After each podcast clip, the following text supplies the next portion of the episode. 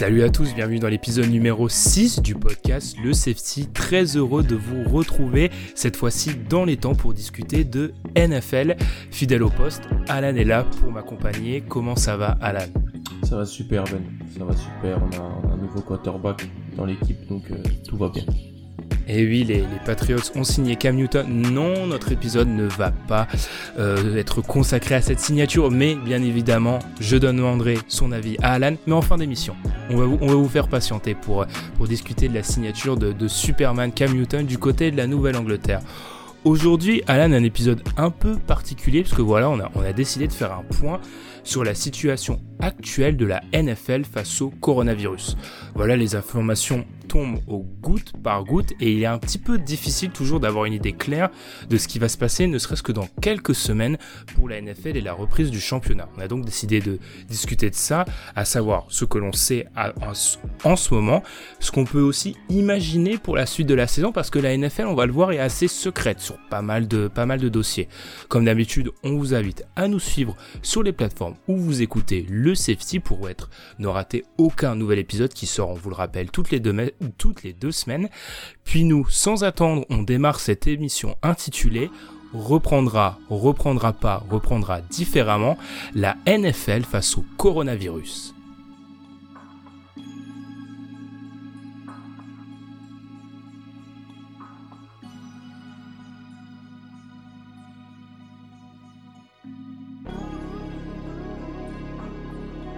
C'est une question que se sont posées beaucoup de ligues américaines. Alan, comment évoluer dans ce contexte particulier? On va parler de ça dans, un premier temps. Comment jongler entre les contraintes financières qui existent et santé publique? Et surtout dans tout ça, et je vais te lancer par euh, ce premier point, Alan, en quoi le numéro d'équilibriste, voilà, entre contraintes financières et santé publique, en quoi le numéro d'équilibriste de la NFL, il est différent? Est-ce qu'il est plus facile Est-ce qu'il est plus difficile que les autres ligues qui ont dû débuter aux États-Unis ou même en Europe? Selon moi, il est plus difficile parce que en fait, il faut simplement regarder comment fonctionne un calendrier NFL sur euh, sur 12 mois.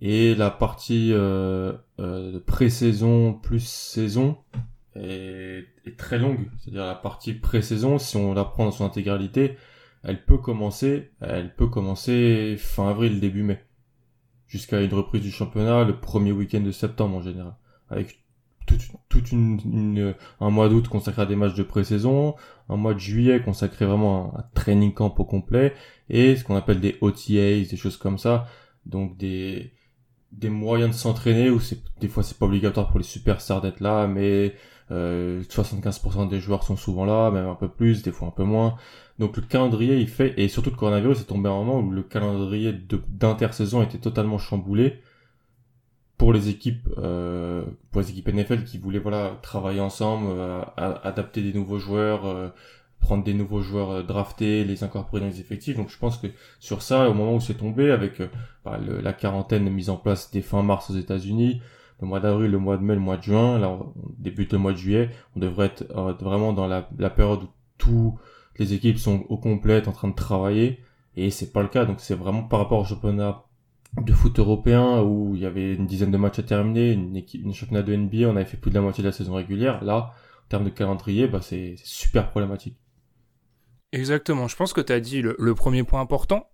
En fait, la, la, la NFL doit débuter. C'est la grande différence. Ils doivent débuter là où les autres ligues, que ce soit les championnats européens, la NBA, a dû reprendre. Ce qui fait qu'en fait, pour ces ligues-là, il fallait surtout réfléchir à la fin. La NFL doit réfléchir toute sa saison. Alors beaucoup ont dit c'était un avantage parce que la NFL avait le temps de réfléchir et pouvait s'adapter et euh, pouvait adapter complètement son produit. On voit en l'occurrence, alors est-ce que ça a été un espoir peut-être trop grand que les choses s'améliorent ou, un manque de préparation? On voit qu'on a débuté le mois de juillet, voilà, alors on enregistre, voilà, et en l'occurrence, on voit pas plus clair. C'est-à-dire qu'on a l'impression qu'on part toujours avec quelques ajustements, on va revenir, sur une saison qui pourrait être normale, mais euh, il n'y a pas vraiment de révolutions qui ont été faites. Bien sûr, on a appris que le Hall of Fame Game a été supprimé, mais je sais pas si tu, me rejoins dans, dans, dans cette impression que on essaye de gagner du temps en fait. J'ai l'impression que Roger Goodell et la NFL et les propriétaires essayent de gagner du temps. Euh, j'entendais notamment dans, le podcast de Yahoo Sport avec euh, Charles Robinson notamment, ils expliquaient que euh, parlaient avec des, dirigeants de certaines équipes et les dirigeants de certaines équipes lui expliquaient qu'ils espéraient pour notamment mettre en place des tests à grande échelle, avoir des tests pour le, coronavirus, des tests salivaires extrêmement rapides.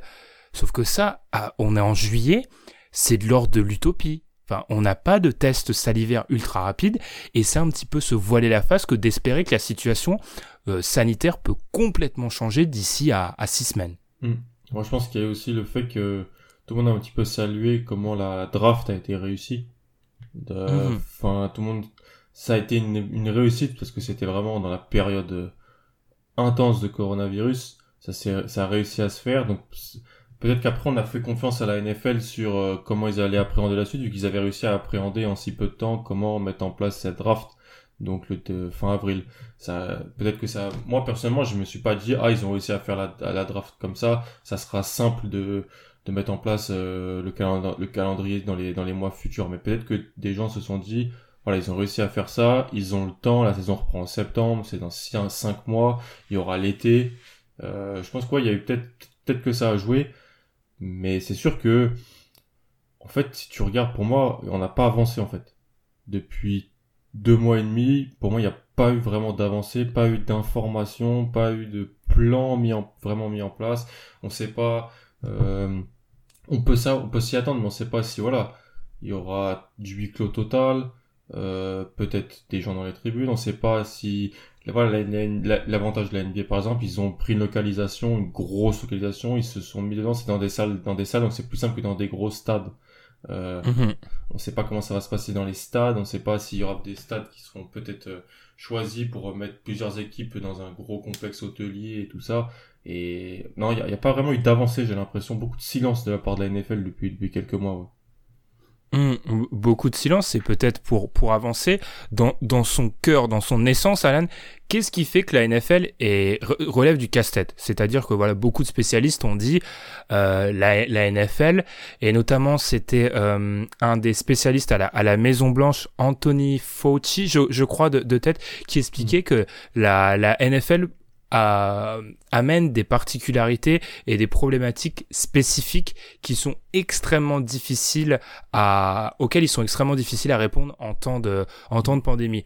Alors, bien sûr, on peut parler de la taille de l'effectif, mais quoi d'autre? Qu'est-ce qui fait que la, la NFL pose un vrai problème? Déjà, la taille de l'effectif, tu l'as dit, mais surtout la taille de l'effectif, euh, en pré-saison. C'est 90 mmh. joueurs. 90 hein. joueurs par équipe. C'est 53 avec le, D'ailleurs, ça va être augmenté, ça, je crois. Je crois qu'ils veulent, ou alors ils veulent augmenter le nombre de joueurs sur le, l'équipe de, l'équipe d'entraînement. Le practice squad, j'avais lu une réforme sur ça. Donc, en gros, c'est beaucoup de joueurs. C'est un peu moins de 100 joueurs par équipe, euh, qui sont là.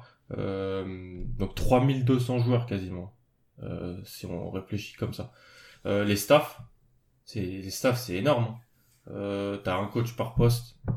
T'as, t'as des assistants T'as as vraiment beaucoup beaucoup de monde, t'as les t'as as beaucoup de monde qui travaille dans un dans une, une équipe NFL, t'as dans chaque localisation euh, cantine euh, tous les jours, t'as des spécialistes vidéo, t'as des gens qui sont là pour euh, pour faire plein de choses, tous les kinés tout ça, c'est des c'est des énormes staff, c'est énorme ossature. Donc rien que ça, c'est peut-être bête, mais juste on est face à une pandémie faut pas regrouper beaucoup de monde dans un même endroit. Bah, malheureusement, là, tu regroupes beaucoup de monde dans un, dans un même endroit, juste par la taille de la chose. Déjà, en NBA, ça, on parle de, ah, t'imagines s'il y a un coach qui l'a, il y a 15 joueurs, on parle pour une trentaine de, 40 maximum par, par équipe. Là, 40, c'est même pas le nombre de joueurs qu'il y a sur une feuille de match. Hmm. Ouais, c'est, c'est, déjà, le, le nombre rend la NFL difficile, puis, on va dire le, le, type de sport, le, nombre de joueurs sur le terrain, euh, etc. On n'est pas sur du 5 contre 5, on est voilà sur des effectifs pléthoriques, euh, ce qui plus t'as de monde, plus tu rajoutes du risque forcément. C'était Kevin Cypher dans un article très intéressant sur ESPN qui expliquait que le football américain, c'était le sport le plus difficile dans, en temps de pandémie. C'était vraiment le sport le plus difficile. Je pense aussi, moi c'est un point que j'ai très peu vu aborder, mais je le trouve intéressant avant d'en aborder d'autres je pense que la culture de la NFL pose un vrai problème. Je m'explique. Dans tous les sports, il y a un petit peu ce, ce fantasme ou cette glorification du sportif qui va au-delà des blessures. Voilà, un mec qui, joue malgré les blessures, souvent en, sport, c'est salué comme quelqu'un qui a du courage, qui se bat. En NFL, c'est glorifié, euh, je pense qu'il y a aucun sport qui glorifie ça autant que la NFL, où on se pavane, on applaudit des mecs qui jouent avec euh, des bras cassés, etc. Même si en fait, on, peut quand même prendre un peu de recul et se dire que d'un point de vue euh, sanitaire, c'est catastrophique quand même de se mettre dans ce genre de situation. Bref. Et je trouve que du coup, dans sa culture, la NFL, du malheur, enfin du malheur, d'accepter son sort, etc., ça me pose un vrai problème en tant que pandémie. Prenons un exemple. Est-ce qu'un joueur majeur d'une équipe, si par exemple il tombe malade, euh, il tombe malade euh, du, coronavirus avant un match important et qu'il doit avoir ces deux semaines d'isolement, est-ce qu'il va le dire? Parce qu'on sait que, par exemple, pour un joueur star, ça peut être pour un quarterback, ça peut être déterminant pour les joueurs qui ont des contrats précaires entre guillemets à l'échelle de NFL et il y en a beaucoup t'as peut-être pas envie de rater un match important alors que t'as pas de contrat la saison d'après. Enfin, je pense que ça aussi, cette culture NFL du rapport au risque est extrêmement problématique et au secret. Et c'est pas que les joueurs, c'est aussi les franchises. Combien, tous les ans, on a un problème de rapport des blessures falsifiées. Donc je crois que cette culture là du de d'un côté niveau joueur de voilà de glorification de la douleur et de l'autre de de d'un peu de falsification des rapports de blessure, c'est extrêmement inquiétant quand ce qu'il faut actuellement c'est de la clarté et de la transparence. Ah mais un truc qui est assez connu du côté des Patriots depuis quelques années, c'est quand euh, on n'a pas assez de place dans l'effectif euh, dans les 53 et qu'il y a un rookie non drafté qu'on aimerait garder, on ça s'appelle le Foxborough flou. En gros, on le met sur la liste des blessés de toute la saison, comme ça on, le garde, il part pas ailleurs. Rien que ça en termes de clarté, ou d'autres équipes le font aussi. Hein.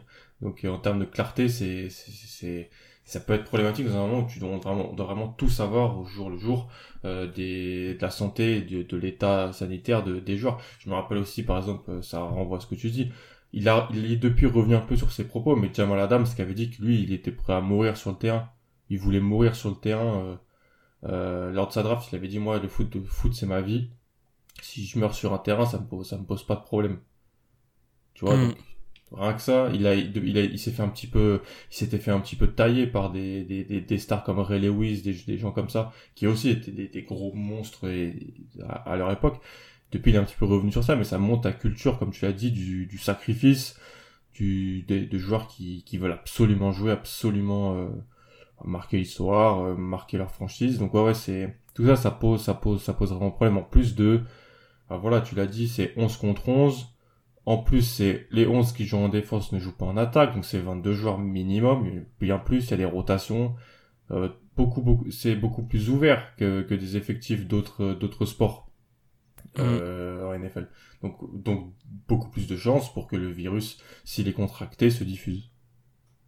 Ouais, c'était dans, dans Sports Illustrated, un ancien médecin des, des Chargers expliquait qu'en gros, il, sachant que en plus tous les joueurs NFL, euh, ils sont, ils vivent pas au même endroit en fait. Ils ne vivent pas tous dans la, dans la, dans la ville dans laquelle ils jouent. Je lisais notamment un article de The Athletic sur les, Bills. 68% euh, je crois des joueurs des Bills sont actuellement pendant leur lieu de vacances sont euh, vivent actuellement dans un dans un état euh, qui qui vit un, un rebond au niveau coronavirus. Donc ça pose des vrais problèmes. Et d'après ce, pour revenir à, ce que disait cet ancien docteur des, des Chargers, d'après lui, toutes les équipes vont avoir minimum un cas c'est obligé d'après lui de, que toutes les équipes vont avoir minimum un cas. Et on sait qu'il y a déjà eu des, des, des fuites côté Cowboys, notamment le cas le cas le plus le plus médiatisé, c'est celui de Zeke Elliott mm. qui a été testé positif, enfin beaucoup de tests positifs. Et c'est vrai que là se pose la question si on regarde un peu en avant par rapport à une saison. Eh bien, si demain Zeke Elliott, c'était pendant la saison qu'il tombait malade et qu'il infectait tout, euh, tout le groupe de running back, parce qu'on sait qu'on travaille beaucoup par groupe mm. de position en NFL, il infectait tout le groupe de running back des Cowboys. Comment on fait? Cette mm. question-là, elle se pose beaucoup, et enfin, on pourrait quand même se retrouver si, euh, avec la, la, volatilité du virus, euh, face à des équipes qui sont par exemple décimées à un poste particulier ou même dans une une escouade complète. Ouais, t'as, t'as, vraiment raison de mentionner ça. J'y avais pas du tout pensé. c'est euh, ils sont parce qu'ils sont on voit souvent ça dans les intersaisons les documentaires ils regardent euh, du film ensemble. Ils sont mm. ensemble tout le temps. Ils se donnent des conseils. Ils sont ils travaillent beaucoup par groupe avec le coach de position. Et donc ouais ouais. Si jamais t'imagines il y a un receveur qui l'a et et tombe chez les receveurs ou chose comme ça ouais ça peut vraiment être euh, je pense c'est très très mentionnable. Comme tu as dit bon il y a le cas Elliott il n'y a pas eu vraiment d'autres cas, euh, j'ai de mémoire, hein, qui sont vraiment trop trop sortis en NFL, mais il y en a qui sortent en NBA depuis que depuis une dizaine de jours, et en college football, il y en a beaucoup.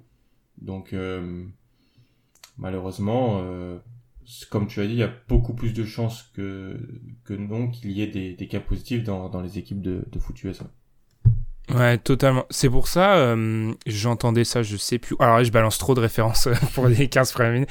J'entendais ça, je ne sais plus où j'entendais ça, qui expliquait que ça va être l'année la plus euh, fluide pour les, euh, les free agents. Parce qu'en fait, mm. si tu pars du principe et du postulat, je pense qu'on peut assumer hein, que certaines équipes vont avoir euh, bah, des pertes à certains postes très précis, bah, certains free agents vont pouvoir euh, très vite s'incorporer dans telle ou telle équipe. Mais ça, ça pose un autre problème sanitaire, c'est se dire, si par exemple ce free agent qui vivait à Los Angeles doit, euh, je sais pas, faire une pige du côté, allez, disons de Cincinnati, hmm. s'il amène avec lui le virus, tu peux créer un nouveau cluster, ça pose problème. C'est aussi pour ça, par exemple, qu'un Bruce Arians avait dit que son troisième quarterback, il allait le mettre en isolement. Parce qu'au cas où ça tournait dans l'effectif, il voulait toujours avoir un lanceur disponible.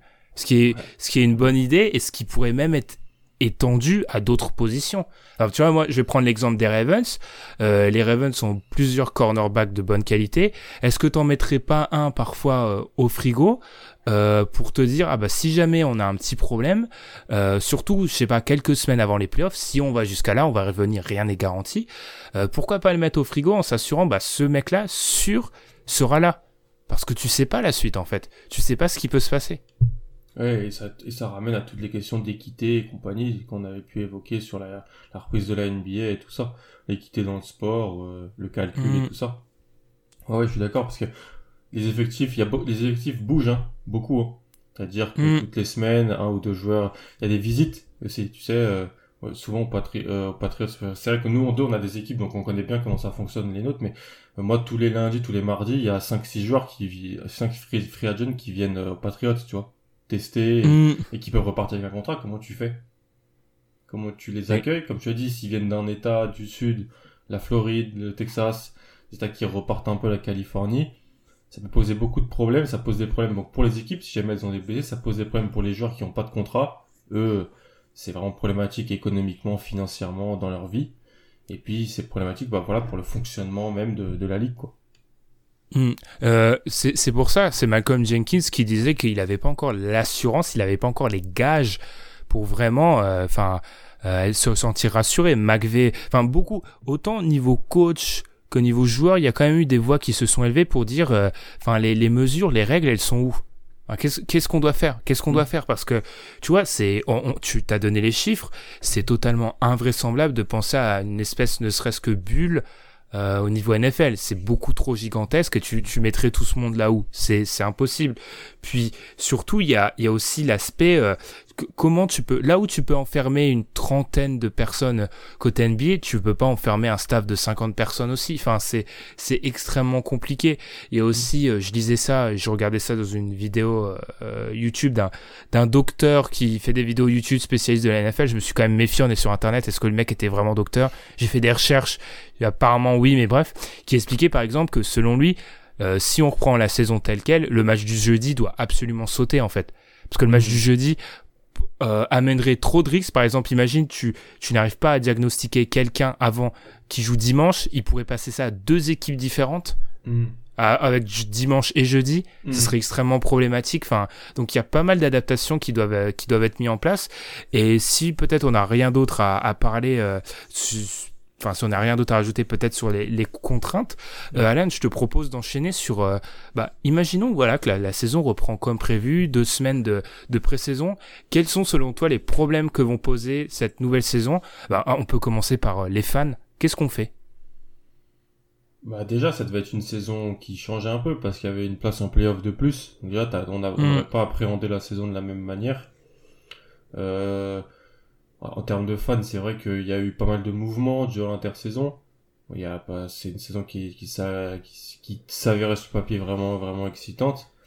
Et là, oui, je, je sais pas quoi, je, sais pas comment l'appréhender en fait. Je, je, pas de fan dans les tribunes. On a déjà parlé en off de tous les problèmes que ça pouvait poser dans un sport comme le football américain, qui est vraiment poussé, euh, qui pousse la tactique euh, et le secret euh, à son à son à son paroxysme en sport quasiment. Hein.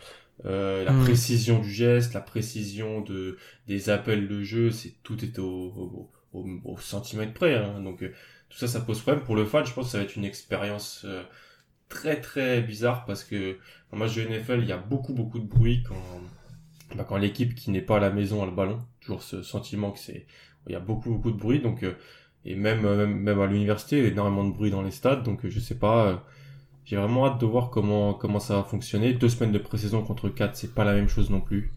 Euh... Surtout, surtout vu, vu le, caractère de l'intersaison. Tu vois, enfin, il y a des, y a des doutes qui se posent sur euh, est-ce que les joueurs ont, sont restés euh, en état de forme, etc. Il n'y a pas eu de mini camp. C'est-à-dire qu'en gros, pour certains, ça va être leur, enfin pour beaucoup, ça va être la première. Euh... Imaginons, t'as une équipe qui n'a même pas joué les playoffs. C'est le premier contact avec ton, ton, ton ta franchise en sept mois. En sept mois.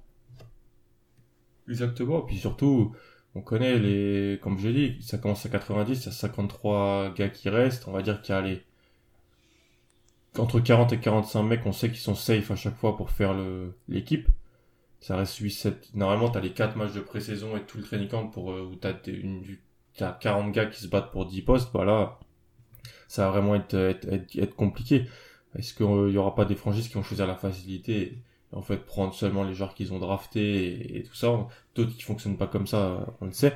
Mais euh, ouais, ça va enlever un peu de saveur à la pré-saison, euh, enlever déjà s'il y en a, parce que c'est vrai que la pré-saison des fois c'est assez compliqué à regarder si tu n'es pas fan de l'équipe qui, qui joue. Mais euh, moi c'est plus l'expérience, voilà, pas de fan, comment ça va se passer en termes de stratégie sur le terrain. Mmh, totalement. Prenons le, peut-être le, cas précis de, des fans. Alors il y a eu pas mal de propositions. Alors on a le jour où on enregistre, euh, euh, il y a une proposition qui est sortie euh, assez incroyable, assez lunaire, je dois l'avouer, qui voudrait que les les fans puissent assister au match, mais signent une décharge au cas où ils contractent le coronavirus. Ça pose quand même des gros problèmes en termes, ne serait-ce que, je trouve, moral, parce que si, ouais, parce que t'imagines, tu t'as signé, ok, toi tu as signé euh, cette décharge, mais si tu contractes le virus, les personnes avec lesquelles tu vas être en contact après, elles ont pas signé cette décharge, elles. Non, bah Enfin, Bref, ça, pose, ça pose des, des vraies questions. Euh, J'avais vu par exemple Miami qui proposait le, un projet, leur stade pour, peut accueillir environ, euh, environ 80 000 si je, si je me trompe pas, hmm. et ils proposaient euh, de descendre à 15 000, c'est-à-dire pour mettre en place avec plein de, de processus pour assurer les, les séparations entre fans et joueurs. Mais peut-être sur l'aspect terrain pur, tu l'as dit, les appels de jeu, etc. Qu'est-ce qu'on peut faire, Alan? Est-ce qu'on met des des bruits dans la sono Qu'est-ce qu'on fait Parce que je t'en parlais en off.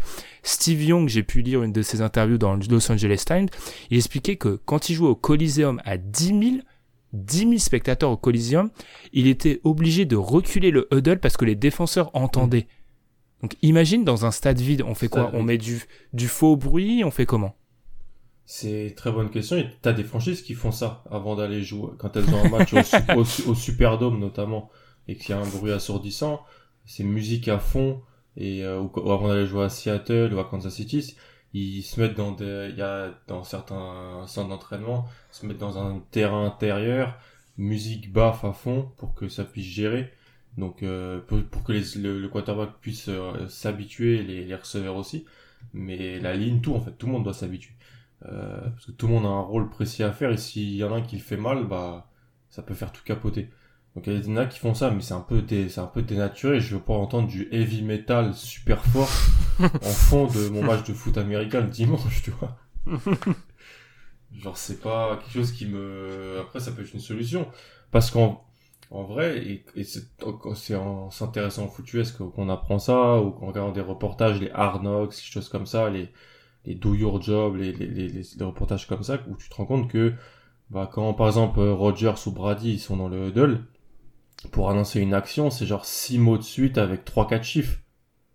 Hmm. Et Et genre en fait ça c'est c'est c'est chaque mot a une un importance, chaque chiffre a son importance. Le receveur, chaque receveur sait euh, à quel mot il est euh, alloué, à quel chiffre il est apparenté, et donc euh, ça marche comme ça. Et c'est pour ça que ce sont de, beaucoup étudient beaucoup pour apprendre par cœur tout ça. Comment tu fais si l'équipe adverse, elle a, elle a, gros, bah, par leur famille, elle a cramé au bout d'une dizaine de jeux que ça c'est ça, ça c'est ça c'est ce type d'action, le coordinateur sait maintenant euh, comment tu fais? Puis la défense aussi, elle parle entre elles. Elle se, elle s'annonce. T'as le, le linebacker central, normalement, il est censé appeler les jeux, dire toi t'as ça, t'es sur 52 par exemple ou choses comme ça. On va tout entendre. Donc pour nous, ça peut être bien. L'expérience de fan, ok, peut être sympa. Mais pour les coachs, c'est horrible, je pense. Totalement. Puis on peut même voir plus loin. Imagine, euh, on a alors de ce qui, je vais en parler, mais de ce qui de ce qu'on peut lire, visiblement, ils vont quand même essayer de mettre du son parce que c'est un vrai, c'est impensable qu'il n'y ait pas de son. Parce que ça, parce que imagine, il n'y a pas de son. Euh, bah, moi, c'est simple. Hein, je suis une équipe, par exemple, euh, je suis une équipe de premier plan. Disons, allez, on a parlé des NFC la semaine dernière. Je suis les Saints.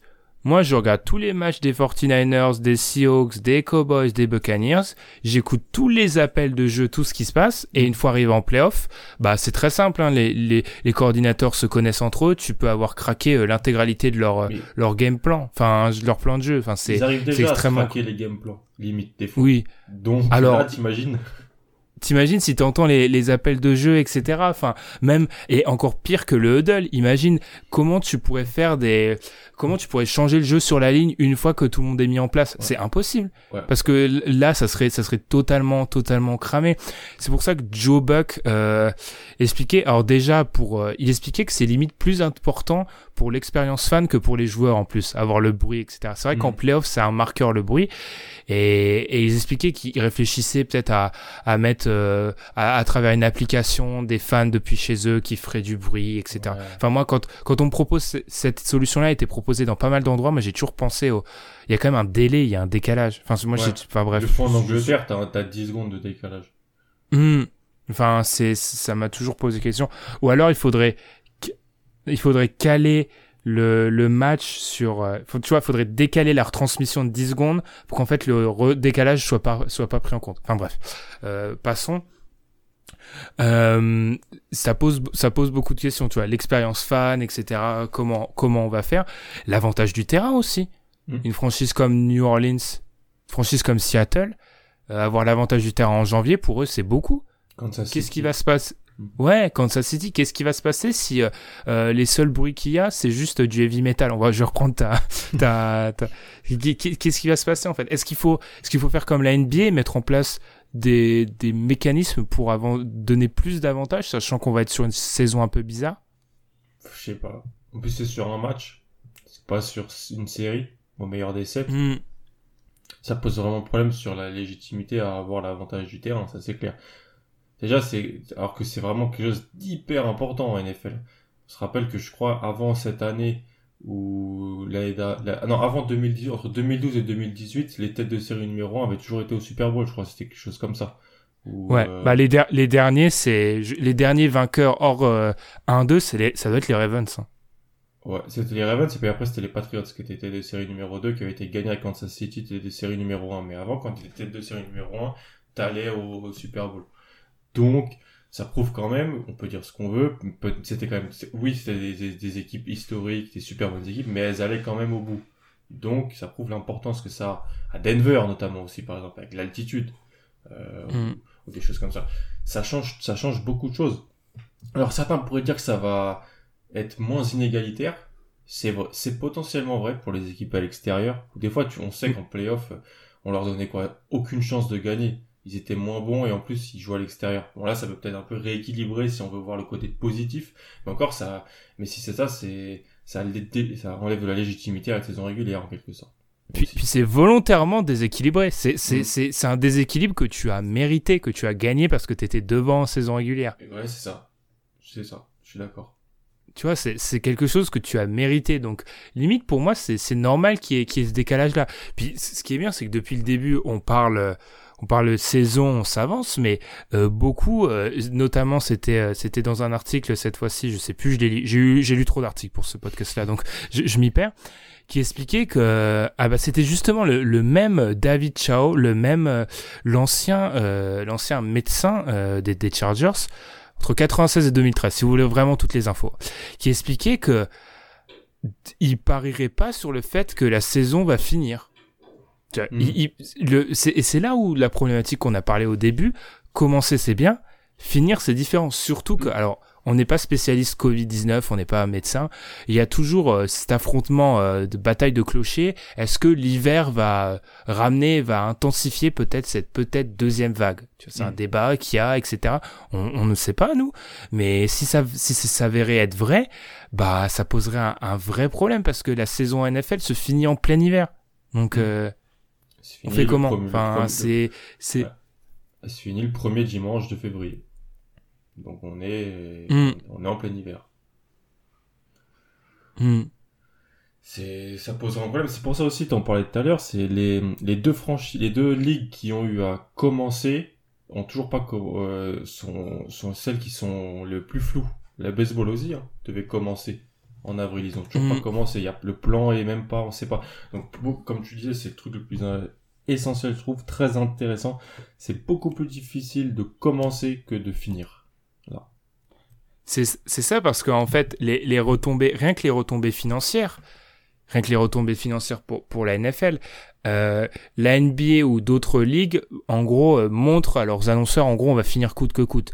Là, si tu promets aux annonceurs, je disais par exemple que, que Pepsi, euh, quand Pepsi euh, fait un partenariat avec une équipe euh, précisément, elle le fait par exemple dans un stade pour que ça soit vu par 80 000 personnes. Si c'est hmm. vu que par 15 000 personnes, qu'est-ce qui doit se passer? Est-ce que on doit, est-ce que la franchise doit rembourser, etc. Les billets parce qu'on sait qu'il y a, il y a deux types de revenus dans, dans, la structure NFL. Il y a les revenus, on va dire, nationaux, droits TV, etc. et les revenus locaux, qui sont par exemple liés au stade euh, les stades vont pas être remplis. Donc, comment ça se passe? Enfin, c'est c'est extrêmement c'est extrêmement compliqué et je pense que là où je sais pas si tu vas me rejoindre, c'est compliqué en NFL, c'est que de base il y a une animosité entre dans le rapport joueur propriétaire qui bien sûr existe dans tous les sports américains, mais elle est décuplée en NFL. Hmm. Ouais ouais. Et du coup c'est et du coup tout le monde, ouais c'est ça. Et du coup, s'il y a des pertes, euh, qui va trinquer? Bah, probablement les, les joueurs euh, de fin de chaîne. Hmm. Il y en a énormément.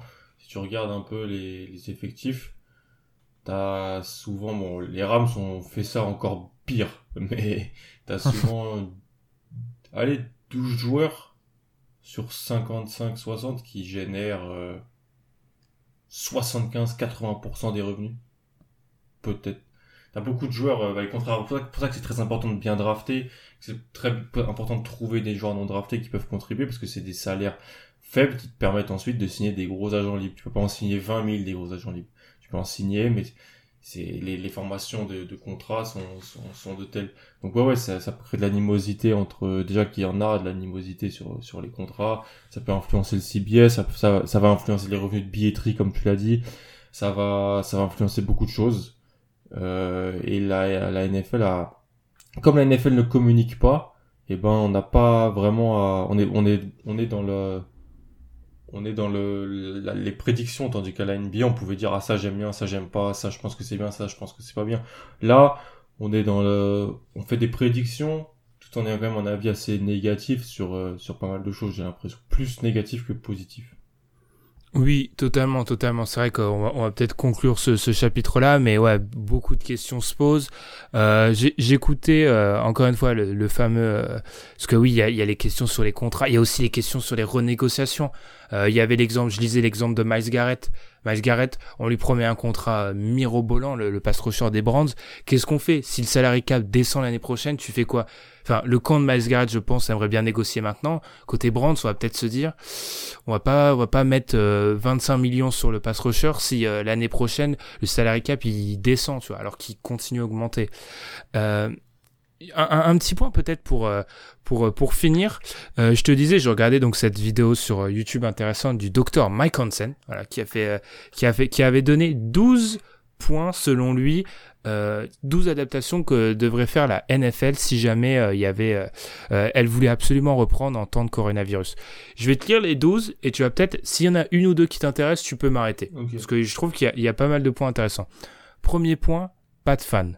Deuxième point, enlever deux matchs de pré-saison. Bon, ça, ça a été fait hein, depuis que, depuis que, depuis qu'il a enregistré cette vidéo. Troisième point, tester les joueurs tous les jours. Quatrième point, deux fois prise de température par jour. Si positif, deux semaines sans jouer. Ça, c'est le cinquième point. Sixième point, agrandir les rosters. Mm. Absolument. Euh, septième point, pas de match le, le jeudi. Logistique trop difficile. Huitième point, masque pour tout le monde sans casque. Alors ça, on pourrait y revenir. Je pense que c'est impossible. C'est impossible. Mais bref. Euh, neuvième point, distanciation sociale. Dixième point, modifier les casques. Onzième point, test, test de vitamine D. Douzième point, accepter les risques. Et juste pour finir sur ce douzième point qui est intéressant, faut savoir que dans, même dans sa communication, la NFL a déjà euh, accepté le fait qu'il y aurait des cas. Ce qui, quand même, même d'un point de vue moral, pose aussi des questions. Hmm. Non, le point du la- c'est con par exemple par exemple, l'agrandissement des rosters. Mais donc ça veut dire quoi? Tu on monte à combien? Peut-être simplement dire que ceux qui sont dans ce qui s'appelle le practice squad sont dans le roster. Ça ferait monter Ouais, parce à que tu, 60 tu, ouais, tu fais ça comment? T'agrandis le practice squad? Est-ce que t'agrandis le, est-ce que t'agrandis le, le, le, le roster en lui-même? Parce que si t'agrandis le practice squad, le problème c'est qu'on sait que les franchises NFL peuvent se, peuvent se voler dans leur Bah practice oui, squad. et oui. Et et qu'il y en a qui préfèrent mettre des joueurs en mettre les mettre sur la liste des blessés qui jouent plus de la saison plutôt que de les laisser sur leur practice squad parce que tu peux te le faire Mm. prendre. Et en plus c'est même pas avec le practice squad ça ferait 63 joueurs 100 c'est 53 et sur la feuille de match c'est 45 parce qu'il y a toujours les Mm. inactifs aussi est-ce que tu t'enlèves la- les inactifs par exemple? Donc quand tu passes de 45 à 53 joueurs ça peut être, euh, une solution ça aussi enlever les inactifs mais ouais, Bon, pour moi c'est une des meilleures solutions parce que ça permet de faire. Mais en même temps, euh, les équipes elles veulent gagner, elles vont pas mettre leur quatrième corner sur certains sur certains joueurs parce qu'il faut faire tourner les effectifs à cause de la pandémie. Tu vois, encore Oui, une fois, comme quand, quand on parlait de la NBA, c'est reprendre, mais reprendre à quel prix quoi Mais, mais totalement. Et puis, roster plus grand, tu vois, se pose une question. Ils vont être dans quelle situation un peu euh, euh, Il y, a, il y a aussi, tu vois, le, tu l'as dit, la, li- la liste des blessés. Euh, tu vas être obligé de. On sait que il y a ça a, ça a été transformé. Maintenant, tu peux revenir quand tu es sur l'injury reserve, tu peux revenir. Ouais. Mais le problème, c'est que, par exemple, euh, un joueur est, est testé positif au coronavirus, il va être mis sur cette liste-là parce qu'il va pas être coupé. Tu vois, si c'est si c'est le quarterback de ton titulaire de ton équipe, tu vas pas le couper pour le coronavirus. Le problème, c'est qu'il faudrait faire en sorte que cette année, cette liste, Tout le monde puisse spéciale. revenir. Faut faire une Ouais. liste spéciale, une liste spéciale coronavirus. Tu vois, et, et, et encore, est-ce qu'on croit, tu vois, on en revient toujours au, au- au problème de la bonne foi, est-ce qu'on croit qu'elle sera toujours utilisée pour le coronavirus, cette, euh, celle-ci? Parce que, parce que si c'est ça, moi je te dis, moi je suis manager, manager NFL, je mets personne sur la vraie liste. Parce que du coup, tu mets tout le monde sur celle-ci et tu tu- tu t'offres des possibilités de toujours faire revenir les gens, tu vois. Exactement. Ouais, ouais, totalement. Ouais, il avait le coronavirus, on l'a mis. Regardez, on, on respecte la loi et tout ça. ouais. Ouais, ouais, c'est clair. Puis- Puis par rapport à- aux 12 points que j'ai pu citer, alors bien sûr celui de masque pour tout le monde sans casque sur les... Alors celui-là, on y croit, on y croit combien de secondes celui-là? Deux? Une Ouais. seconde? Enfin... enfin, dé- déjà, enfin... Déjà, quand tu sais que c'est difficile de faire accepter à certains Américains le port du masque, Mm. alors sur une...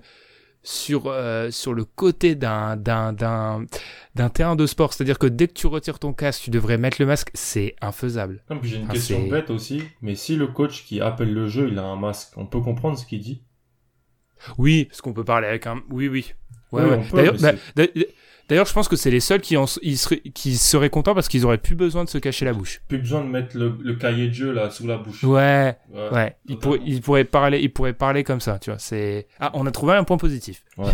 Finalement, Mais pour toi, on a pour toi, c'est point. qui, pour toi, c'est qui les équipes qui... ouais, Ça, on, a- genre, je le vois beaucoup, on n'en a pas parlé, mais les équipes les plus influencées par, par ça, par le coronavirus. Alors, on dit souvent que les équipes, euh, les équipes qui ont eu de la stabilité vont bien s'en sortir. Honnêtement, je sais pas parce qu'il y a aussi le concept, tu vois, de l'État. Est-ce que euh, Mm. euh, des équipes stables dans des États où la situation sanitaire elle est catastrophique, Tu vois, ça pose question. Euh, les Saints, est-ce que les Saints sont mieux lotis malgré qu'ils ont une grosse équipe et qu'ils ont de la stabilité qu'une équipe, euh, je sais pas comme les Bills qui est aussi forte mais qui est dans un état qui a passé la, le pic. Mm. Quid des Buccaneers qui eux euh, réunissent le- les deux pires facettes. Ouais. D'un côté, ils ont un effectif qui a été euh, nouveau quarterback, etc. Il faut s'adapter. Et de l'autre, Floride. Mm. Hein, c'est c'est extrêmement difficile. Ouais. J'aurais tendance à dire peut-être oui, les équipes stables euh, seront avantagées, mais j'ai tellement l'impression qu'on qu'on est sur la planète Mars que je pourrais même pas m'avancer. Mm. Ouais, là, faut pas réfléchir seulement en, qui a le, en termes de stabilité, il faut réfléchir, je pense aussi, peut-être en localisation géographique. Localisation géographique, Mm. c'est, c'est vraiment un argument, un argument essentiel. Tot- Totalement, ça pose même la question, tu vois, par exemple, imaginons dans certains, on sait que, voilà, euh, on est dans un état fédéral, le poids des gouverneurs, imagine que euh, on se retrouve en novembre, euh, une, une franchise est dans un état où le gouverneur a rappelé un, un- une espèce de, un espèce de confinement, Euh, les joueurs sont quoi? Les joueurs, du coup, tu perds sur tapis vert? Mm. tu perds le match sur tapis vert. Enfin, il y a beaucoup de questions. C'est pas comme la NBA ou d'autres, la NBA où tu as pu profiter du fait que tu vas dans le même état et du coup, bah, tout, tout le monde a les mêmes règles. C'est, Exactement. Tu peux pas faire ça, euh, tu peux pas faire euh, ça avec le foot US, c'est pas possible. Mm. Et ouais, et, et peut-être dernier point avant de finir, je lisais ça encore une fois, ils- certains, certaines autorités avaient peur que le foot US, s'il reprend à tout prix, soit à l'origine de foyers. Ce soit la, la source de, de nouveaux foyers de par la, la masse de gens qui, gravitent autour d'une équipe Ou NFL, alors, les déplacements, etc. Ou alors, tu fais vivre tout le monde au camp d'entraînement. Mais est-ce que c'est réaliste? Justement, Malcolm Jenkins, dans son interview, disait que lui, il veut pas couper sa famille pendant... Enfin, parce que, tu vois, on n'est pas sur un rythme NBA, euh, ça voudrait dire que pendant tout le long de la saison, ils sont coupés? Ouais, ça, Ça fait, tu les coupes ça fait quatre cinq mois. mois sans voir sa Je les coupe 5 mois, ouais. Je les coupe 5 mois. Et parce qu'en en plus, euh, je pense que c'est une des seules solutions si tu veux éviter. Ça fait une, en gros, tu fais une quarantaine de, de la semaine et ils jouent le week-end en gros. C'est genre, Mm. c'est, c'est n'importe quoi comme projet, quoi, en y pensant. Mais Ouais. C'est, tu, de toute façon, on voit les journées qu'ils font. Ils se lèvent super tôt, le genre de football américain souvent. 6 heures, ils vont à l'entraînement, ils reviennent, ils se couchent à 20 heures. Si tu les, si tu les Pendant- fais, si tu les fais Pendant les camps d'entraînement, parce que je crois que c'est un des frères Bennett qui avait dit que pendant la saison, les, il s'était plaint que les mecs jouaient trop aux jeux vidéo et ne faisaient Ouais, pas assez d'actions civiques, etc. C'est vrai, c'est vrai, c'est vrai. Mais tu pourrais te dire, euh, en gros, t'as pas le droit de dépasser les 5 miles du, du camp d'entraînement, en gros. Je sais pas, je suis pas médecin, comme on l'a dit, on fait que des propositions à l'air. euh. En même temps, la NFL propose rien, donc... euh, c'est vrai que on est, on est, on est obligé de faire ça, on est obligé de, de pallier, de pallier, c'est vrai. Ouais. Euh, un, un dernier mot, Alan, moi, je dirais juste que on, on- je pense qu'on s'achemine vers une saison NFL extrêmement étrange et qu'en plus, si la NFL n'avait pas que ce sujet-là à traiter, elle a quand même dans le contexte social américain, surtout vu que c'est la NFL et on, Ouais. bien sûr on parle du dossier Kaepernick, double problème. On parlait, pour ceux qui, je pense certains des auditeurs de, du safety écoutent le podcast de Kebdo, on parlait du fait qu'il y avait voilà cette double, double tension, contexte sanitaire, contexte social. Pour la NFL, les deux sont euh, sous nitroglycérine. hein. C'est-à-dire que les deux sont extrêmement plus difficiles à gérer que la NBA et c'est déjà un casse-tête en NBA. Avec des pincettes, là. Là, c'est... Mm. C'est vraiment avec des pincettes. Bah, il y avait pas mal de choses. Il y a eu limite... Je sais pas, je sais pas comment on peut... Des excuses publiques de la NFL vis-à-vis du... du caca Pernic. La petite vidéo avec des superstars de NFL pour Black Lives Matter qui chacun euh, disent le nom d'un afro-américain qui s'est fait... euh, qui a été victime de violences policières cette année. Avec vraiment, tu voyais sur les visages la détermination euh, politique et sociale. Ouais, c'est non, c'est le double contexte, il est encore bien plus profond et, et fort avec avec la NFL, donc c'est il y a ça à gérer aussi, c'est vrai. Mm, c'est ouais. Euh, Roger Goodell, il va bien mériter son salaire parce que ça va être des mois difficiles en prévision. On vous invite à, à réagir du coup sur ce débat sur Twitter Mm. si vous avez quelque chose à dire. Mais avant de conclure, Je suis obligé de te donner la parole, Alan. Ah, C'est l'info de la semaine. Tu m'as envoyé un message de décalage horaire oblige. Moi, je l'ai reçu en pleine nuit et j'ai vu un message très simple. hein. Cam. Trois lettres. hein. C'était, Ouais. c'était, c'était assez simple. Cam Newton fait son arrivée du côté des, des Patriots. Allez, je te laisse, je te laisse la tribune. euh, dis ce que tu veux, ton impression. Qu'est-ce que ça dit des Patriots? Est-ce que du coup, il faut à nouveau compter eux, de, sur eux euh, dans, dans la AFC Allez, je vais quand même te poser une question. Est-ce que du coup, on avait fait notre petit exercice, tu vois, qui est la troisième meilleure équipe en, AFC avant l'arrivée de Cam Newton Maintenant que Cam Newton est arrivé, est-ce que tu remets les Patriots troisième ou voire plus devant euh, les Ravens, voire devant les Chiefs? Si, non, non, mais si le Cam Newton est en bonne santé, on est troisième, je pense. Ouais. Je nous avais mis quatrième, juste derrière les, les Steelers, et puis euh, avec les Texans aussi. Je pense, je pense avoir pas mal de choses qui, se disent. Pour moi, c'est vraiment, mais vraiment, encore une fois, les Patriots qui gagnent la loi du marché, qui attendent, qui profitent des erreurs de. C'est Mike Lombardi qui a dit la phrase que dit que lui disait Bill Walsh, c'est la NFL te donne les moyens de, de t'améliorer, faut juste pas rater l'occasion en fait. Et il y a peu- be- beaucoup de gens qui ratent des occasions et là, bah, le prix a tellement baissé, baissé qu'au bout d'un moment, bah, Belichick s'est dit, aller. Faut y aller. Pour moi, ça remet pas du tout en cause le futur de Stidham. Peut-être que Stidham, c'est le futur dans, et c'est le futur peut-être dans deux ans, quand il aura passé deux, deux ans dans, deux, trois ans dans le, dans le staff. Là, l'occasion était trop belle. Cam Newton, c'est, alors, c'est plus le joueur qui était en 2015. Il a vraiment eu ce, ce pic-là. Mais c'est, c'est pas non plus le joueur qu'on a vu sur ces, des mauvais, des mauvais matchs en 2018, l'année passée aussi, en 2017 et l'année passée. Euh, c'est un entre les deux, donc c'est un, c'est un above average starter, euh, ce que n'est pas Jared Stidham, loin de là. Encore, donc rien que pour ça, ça rehausse le, le, le niveau potentiel des Patriots. Ça veut dire que là, on a 5 quarterbacks dans l'effectif. Pour le coronavirus, c'est intéressant aussi quand on y pense. on a 5, hein. On a 5 quarterbacks. Euh, je pense que c'est Cam Newton qui est favori pour, pour gagner le job. Euh, tout le monde, pas, pas mal de gens parlent des armes. C'est vrai que c'est pas exceptionnel, mais à Carolina, il n'avait pas non plus euh, les, les armes de, de Tampa ou les armes de d'autres choses à côté. Et il avait pas de ligne aussi. Pas de ligne aussi. Là, il y a, il y, a, y a une bonne ligne, il y a un bon staff, un bon dessinateur de jeu. Euh, puis voilà, voir euh, Belichick avec un quarterback euh, comme ça qui, nous a toujours défoncé aussi, c'est ça qu'il faut dire. Newton nous a toujours, toujours défoncé. Il est invaincu contre les Patriots, euh, quand même. Donc euh, c'est Ce ce qui est une stat que très peu de joueurs, dont Ouais. très peu de joueurs peuvent se targuer, je pense. Ouais, sur plusieurs matchs en plus, donc c'est très impressionnant. Donc ouais, ouais, je suis très très satisfait de la signature. Ça, pour moi, c'est juste s'il est en bonne santé. Voilà, si c'est bien remis du coude et du pied, je pense que c'est c'est un starter entre euh, allez 12 et 16 euh, en NFL, peut-être même mieux si on arrive à le maximiser. Et rien que ça, c'est beaucoup beaucoup mieux en 2020 que Jared Sida. En 2022, peut-être pas, mais en 2020, c'est beaucoup mieux que Jared Sida. T'as parlé de 2020, 2022. Allez, on est, euh, on est le 1er juillet, quand on enregistre, hein, on est, on est le 1er juillet 2020. Est-ce que Cam Newton, s'il y a toujours une NFL, hein, si le monde n'a pas, pas été détruit depuis, euh, est-ce que Cam Newton sera le starter des Patriots en 2021, tiens? Moi, j'aimerais bien, parce que ça veut dire qu'il a fait une bonne saison et qu'il a, qu'il mérite. Il, y a, il faut savoir que les Patriots en, en 2021 auront énormément de cap space. On va passer de l'équipe qui a le moins de cap space à une équipe qui a un cap space top 5. Donc euh, là, Kempton a été signé pour 1 million, mais il y a des bonus qui vont là, ça, ça, marche comme ça.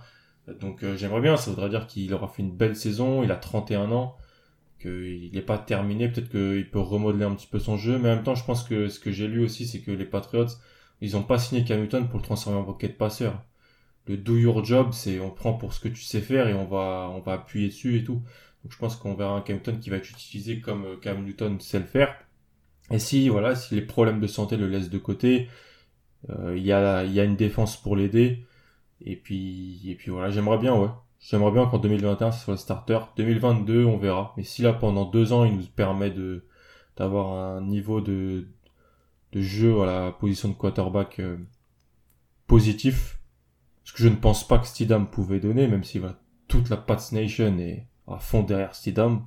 Moi, je suis très content qu'on ait signé Cam Newton et que ça soit potentiellement notre titulaire.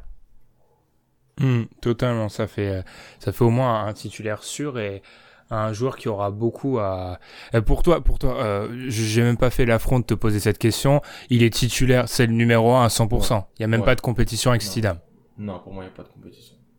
Mhm, d'accord, c'est vrai que ça fait, euh, ça fait déjà, on en avait beaucoup parlé, hein, mais dans cette, dans cette AFC où c'est entre jeunes quarterbacks ou quarterbacks un peu sur le déclin, Newton arrive dans un espèce d'entre-deux, même si on peut quand même assumer que Newton est un peu sur le déclin quand même par mm. certains aspects. Je pense qu'on c'est c'est quand même peu probable de voir le Cam Newton MVP du côté de Foxborough, mais rien qu'un quarterback euh, moyen chez les Patriots, c'est extrêmement dangereux pour la FCS. Je pense que du côté des Bills, du coup, on est peut-être un peu moins serein sur une possible victoire dans la FCS. Mm. Et pour la FC, globalement, surtout que tu vois, tu tu l'as dit, euh, l'objectif c'est pas d'en faire un pocket passeur. Et on sait que, par exemple, le cas de Lamar Jackson, on sait que les Patriots sont, se sont enseignés. On sait que ça fait des années qu'à chaque fois qu'il y a un quarterback mobile à la draft, on entend quelques semaines après que les, les Patriots s'étaient renseignés sur lui. Mm.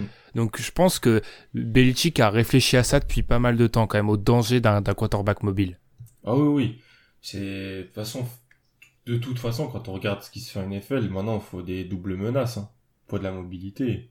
Et donc, euh, avec Brady, c'était était tellement fort dans la poche et dans la lecture que ça pouvait ne pas poser problème, mais ça, ça, ça limitait, ça pouvait limiter un petit peu ce que la créativité. Là, en termes de créativité, euh, il sera moins bon dans la poche, ça c'est sûr. Mais dans la créativité, tu peux avoir plus, plus de choses. Tu peux avoir euh, ça peut aussi, ça peut aider le jeu au sol aussi, parce que c'est une menace pour le jeu au sol. Ça peut aider pas mal de choses. Après, pour la ligne, voilà, il va falloir qu'il s'habitue. C'est, un système assez, assez unique. Mais, Cam, je pense qu'il a aussi beau, il a vraiment faim, j'ai l'impression. Donc, euh, il arrive peut-être dans la meilleure situation possible qu'il pouvait rêver. Donc, euh, lui est très content, je pense. Les Patriots sont très contents de l'affaire euh, au niveau financier, de l'affaire sportive. Donc, c'est un match, je pense, qui, qui peut très bien se passer, ouais. Hmm, totalement. Et ben, on va on va conclure là-dessus et on verra ce qui va se passer du coup avec euh, Cam Newton du côté des des Patriots. C'est c'est quand même très frustrant quand t'es en AFC parce que t'as l'impression que c'est un scandale que Cam Newton soit quand même euh, c'est quand même disponible à ce moment-là et avec toutes les critiques qu'il a à Cam Newton et tout euh, enfin c'est quand même c'est quand même incroyable de le voir à, à ce moment-là toutes les critiques à un million l'année oui c'est c'est incroyable je parle des, critiques de Newton. Alors maintenant qu'on a un podcast sur ça, on peut s'exprimer là-dessus. J'ai toujours trouvé ça fascinant le cas Cam Newton parce qu'en fait, c'est un peu comme avec ces sportifs où t'as certaines personnes qui pendant des années se sont euh, acharnées sur lui. Par exemple sur un, par exemple un Odell Beckham, ça fait pendant des années on s'acharne sur lui et c'est les mêmes personnes qui quelques années après se posent la question ah mais euh, vous respectez pas le joueur que c'est. Bah oui, sauf que vous avez mené une entreprise de destruction de son image mm. pendant des années. Donc forcément qu'après, on respecte plus le joueur que qu'il a pu être Cam Newton. Et on verra. Je pense bien sûr que je l'ai dit, ça sera plus le Cam Newton MVP, mais ça peut être un titulaire intéressant à voir. Question de la durabilité avec Newton qui est toujours central, hein, parce que s'il fait quelques semaines au, au, top avec les Patriots, mais qu'il est pas vraiment capable de tenir sur la saison, ça pourra poser des, des questions. Après, il a eu, au moins avec euh, Carolina cette année, il a pu euh, connaître une saison un peu moins euh, demande, demandeuse. Donc voilà, c'est déjà ça. Mmh, exactement. Oui, et puis s'il se blesse, s'il se blesse, on a, on, a, on a, on a un backup. Mais là, l'occasion était trop belle en fait. C'était trop beau. Mmh. Donc fallait le faire. Ok. Et ben c'est là-dessus qu'on va conclure cet épisode numéro 6 du podcast, le safety. On avait dit qu'on partait sur quoi? Avant de débuter 40, 40 minutes, 30 mm. minutes, et ben nous voilà euh, se rapproche, nous rapprochant tranquillement de l'heure. N'hésitez pas, comme je l'ai dit, à réagir par rapport, à, même si c'est des, des questionnements extrêmement compliqués hein, à aborder euh, par rapport au, coronavirus et à, NFL. Qu'est-ce qui va se passer hein, pour une NFL qui est censée quand même démarrer dans six semaines à peu près hein. Donc euh, on est quand même dans le dans un flou euh, assez incroyable. Enfin, si on fait encore une comparaison avec la NBA, six semaines avant son départ, la NBA, la NBA était censée démarrer fin juillet. Six semaines avant, ça nous ramène mi-juin. Mi-juin, on avait déjà un plan euh, mm. publié clair, mm. ce qui est pas le cas de la NFL. Donc, beaucoup de questions se posent. Réagir sur Twitter, bien sûr, vous abonner sur les les plateformes où vous nous écoutez, Spotify, Apple Podcast, Podcast Addict, etc. Nous, on se retrouve dans deux semaines. Le sujet n'a pas encore été décidé, mais allez, je sens qu'un jour ou l'autre, on va quand même parler euh, quarterback parce que mon Alan PFF, et oui, je l'avais pas sorti cette fois-ci. J'ai attendu la fin. Alan PFF va forcément, va falloir, on va devoir avoir un épisode spécial quarterback, peut-être la prochaine fois. D'ici là, on vous souhaite une très bonne semaine et à la prochaine. Salut. Salut.